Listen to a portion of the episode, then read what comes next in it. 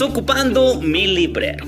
Hola a todos, soy Germán Chávez Villaseñor y he querido crear este espacio de lectura para ti, para que esas líneas que un día se trazaron en el corazón de los escritores el día de hoy puedan venir a resonar en tu vida. Estoy plenamente convencido de que hay libros que te están buscando para darte muchas respuestas. Así es que te invito a que te pongas cómodo y comenzamos.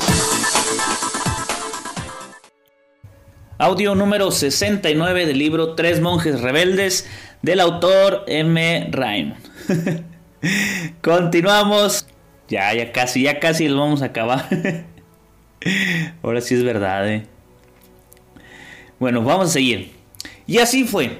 Con la última frase de su libro de costumbres, Esteban completó la rebelión comenzada hacía casi un siglo. Fíjense qué sorprendente porque ya estamos en el, en el tercer monje rebelde y desde el primero, de Roberto, hasta ahora que estamos aquí con Esteban, eh, han pasado casi un siglo. Imagínate qué fuerte, ¿no? En el año 1033, Roberto, un niño de 15 años recién llevado de Troves, oyó que un viejo abad decía que diría, ¿qué diría Benito a esto? La frase había servido de chispa para encender la hoguera que iluminaría un día a toda Europa, pero fue un fuego muy lento en arder, pues solo ahora, casi 100 años después, pudo Esteban responder a esa pregunta con esta contestación. Benito hubiera dicho que es perfecto. Años atrás, una corriente firme y siempre en aumento de caballeros y nobles, de siervos y vasallos siguió el camino de Cister o de sus casas hijas. Borgoña dejó de ser la única provincia del país que tenía monjes blancos. En poco tiempo Francia no fue la única nación orgullosa de sus silenciosos cistercienses, pues Italia tuvo sus abadías y Hugo de Macón se convirtió en padre inmediato de muchas hijas de Germania. El continente entero se dio cuenta de la importancia de Cister. Con algo parecido a nostalgia, Esteban vio que sus hijos cruzaban el mar y se instalaban en Inglaterra, su país de origen. Finalmente, en el año 1132, la orden cruzó los Pirineos y los hidalgos españoles que buscaron el modo de obtener el cielo de forma cisterciense, siendo caballeros de Dios. El mundo no solamente estaba asombrado, sino que hasta se encolerizó en cierto modo. Solo había pasado 20 cortos años desde que predijera la muerte lenta de la abadía de las Ciénegas. Y ahora ella sobrepasa a congregaciones que tenían siglos de antigüedad. El cister que Esteban temió un día que se convirtiera en una casa encantada con un cementerio repleto, volvió súbitamente a la vida rompió sus ligaduras y se esparció por 75 lugares distintos. En el, en el, año 1132, Esteban volvió a sorprender al mundo, fundando el primer monasterio cisterciense de monjas. La gente había dicho siempre que el régimen cisterciense era exagerado para hombres.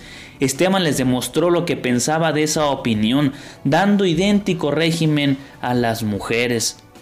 Fue en Tart, cerca de Dijon, donde abrió la primera casa, y las mujeres fueron más entusiastas aún que los hombres, sus casas se multiplicaron más y ligeros llenaron hasta los lugares más apartados. No es de extrañar pues que el mundo estuviera sorprendido y azorado. Damas y caballeros, hijas e hijos de nobles familias, doncellas de siervos y siervas, adoptaban este austero modo de vivir. Europa se ponía se podía creer lo que veía en sus ojos. Esteban recordó muchas veces la frase de Alberico de que hay realmente un rincón secreto en el alma de todo hombre o mujer que si se llega a él, hace de ese hombre o de esa mujer un héroe.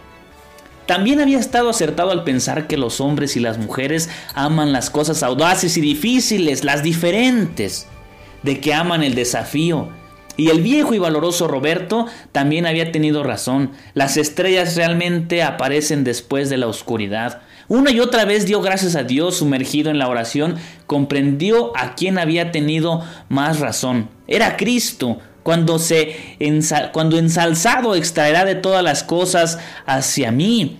Era la única explicación para esa extraordinaria afluencia hacia Cister y los cistercienses. Cristo llamaba a su voz, era irresistible, Sister había encontrado un lugar en el cuerpo místico. A finales de agosto, cuando el verano empezaba a declinar, un monje anciano se encaminó a Sister y preguntó por Esteban Harding. Cuando le preguntaron su nombre, se limitó a sonreír y murmuró, digan que es un antiguo compañero de peregrinaje. Él comprenderá, no man, otra vez este. oh, falta y se acaba siendo cisterciense. no lo sé, ya no recuerdo esta parte. Y Esteban comprendió con más energía que le demostraba en meses el tanteo de su camino hasta la puerta, pues sus ojos habían perdido casi por completo la vista. Al tomar a su amigo por el brazo y conducirlo lentamente hasta una silla, le dijo Estamos llegando al final de la jornada. Ven, Pedro, dime cómo está el camino, no manches. Wow, qué bonito, cómo se pueden volver a, a encontrar estos entrañables, estos entrañables amigos. Wow de verdad. los caminos de Dios son sorprendentes, los caminos de Dios son muy grandes y definitivamente Dios tiene muchas cosas ahí bajo la manga, ¿no? Continuó. Ahí donde me quedé. He venido a aprender el camino. Replicó sonriendo el monje de Cluny. Hay algo mágico en Sister y quiero saber qué es. Dímelo.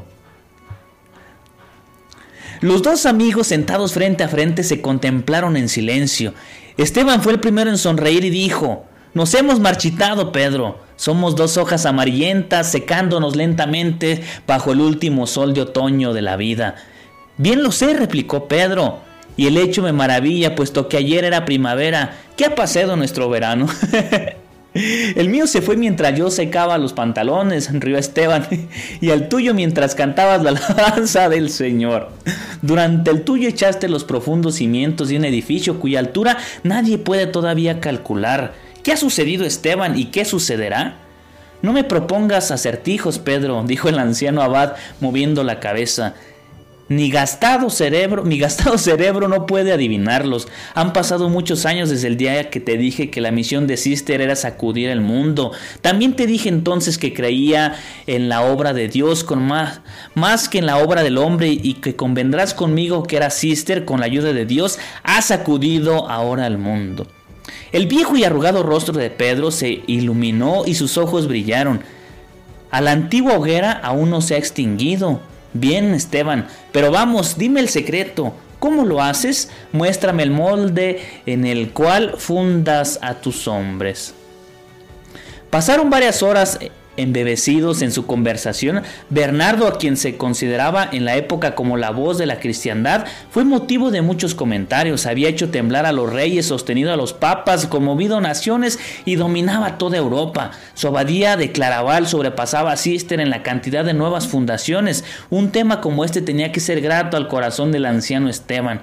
Mas había otros temas que si bien eran apasionantes, no resultaban tan gratos. Pedro habló del papado, que era una llaga en el corazón del anciano abad. En ese momento la cristiandad había llegado casi al cisma a causa de la rivalidad de hombres que tan ambiciosamente al trono de Pedro. Anacleto e Inocencio se daban ambos el título de papa. Bernardo estaba con Inocencio y había ganado su favor a Francia, Germania, Inglaterra y parte de Italia. Mas Pedro de León era testarudo y la batalla no llegaba a su fin. Esteban pensaba por su hijo Bernardo envuelto en el conflicto, pero se inquietaba más aún por la iglesia de Cristo.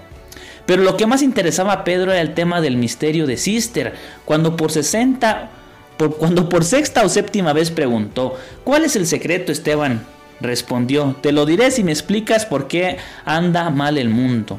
Por la codicia, contestó Pedro con convicción. Esteban sacudió la cabeza.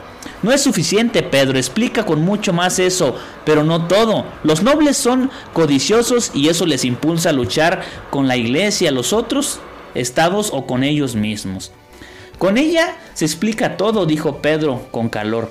No tendríamos casi un cisma si Pedro de León y sus adeptos no tuvieran codicia por el poder. No tendríamos esta constante lucha entre los prelados y los príncipes si reyes o empoderados y toda su corte no, no estuvieran llenos de codicia por la riqueza de la propiedad de la iglesia.